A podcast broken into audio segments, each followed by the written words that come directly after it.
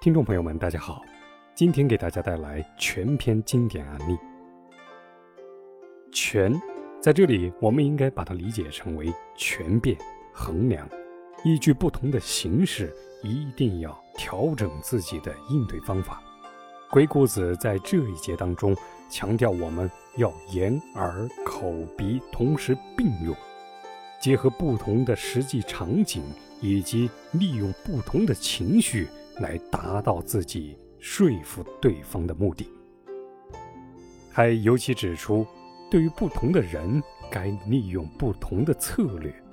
比如，与智者言，依于博；与博者言，依于辩；与辩者言，依于要；与贵者言，依于势；与富者言，依于高；与贫者言，依于利；与贱者言，依于谦；与勇者言。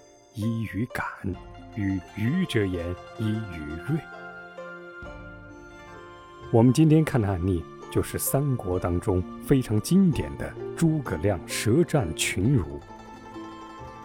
一般对于这场舌战的评价，多是诸葛亮是一个舌辩之士，大辩之才。其实，只是这样的评价，有明显的低估之意。相信熟悉过这段篇章的人，对诸葛亮的才能绝对不只是口才。如果详而细致，我们应该说，诸葛亮的口才是基于他灵机应变之能，以及他的博学广识，以及他的智谋与胆略。通过这次舌战群儒，不仅让诸葛亮在东吴的形象大大改观。而且更加坐实了他天下奇才的名誉。我们来具体看一下细节的过程。一出场的时候，首先发难的是东吴的首席代表张昭。这个人在东吴有十分的威望，他的能力和见识都是为人所称道的。他的发难一开始把诸葛亮捧得很高。说刘备对他三顾茅庐如鱼得水，如何能够整万民于水火，济天下大任？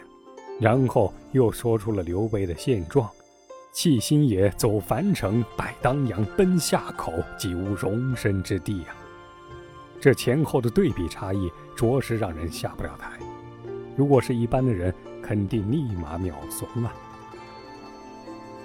这个时候，诸葛亮不但没有觉得尴尬，反而谈笑自若。先举了一个事例，说他以前对于病危的病人该如何用药，缓缓道来，条理明确，条理明确，让人不禁赞同。然后再引出刘备的现状，再说他如何用兵大败夏侯惇和曹仁。对于张昭呢，可以说是智者，也是博者，更是辩者。那诸葛亮的表现，完全是依于博激其智，依于辩激其博，依于自己要点明确，来让这个对方辩手无言以对啊。这一番论证下来，简直让张昭想找个地洞钻呢。在接下来还有其他的人，像于帆、步子山等人，更是因刘备数次战败，没办法才来求助于东吴，来笑话孔明，说他是在效仿苏秦、张仪，来游说他们，好为自己所用，一起去对抗曹操。其实这些正好被诸葛亮所利用。因为当时曹操挟天子以令诸侯，并不得民心，甚至被贴上了汉贼的标签，所以这个标签是大家所公认的。如果这个时候有人替曹操说话来贬低刘备，那实际上是在自己打脸。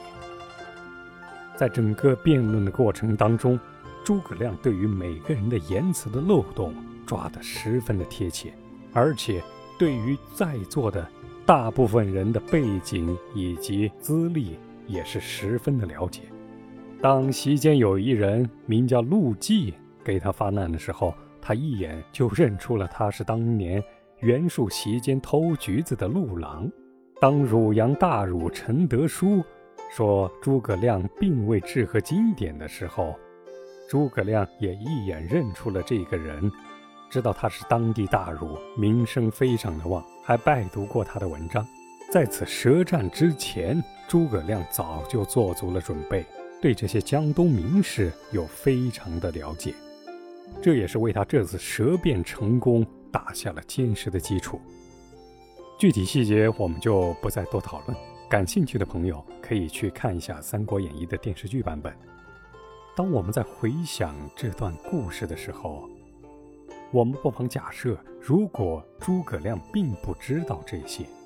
并没有这样的灵机应变的能力，他是无法在这场舌战当中取胜的。试想，如果诸葛亮被当众取笑，那么结果会是什么样？在这群群儒当中都站立不了，他又如何能说服得了吴主？甚至他个人的名声都会大大受损，因为此事一传出，所有周边的人都立马知道诸葛亮在东吴。舌辩受辱，而受辱的原因是他答不上来，或者是他尴尬羞愧，不仅丢了自己的面子，更是丢了刘备的面子。那么可能以后都不会有这么个人物了。所以把整个舌战的成功只归功于诸葛亮的口才，我觉得还是非常的偏见的。下一篇我们会继续为大家带来一些其他的案例，方便大家理解。如果有任何疑问，也欢迎在评论区给我留言，我们一起分享。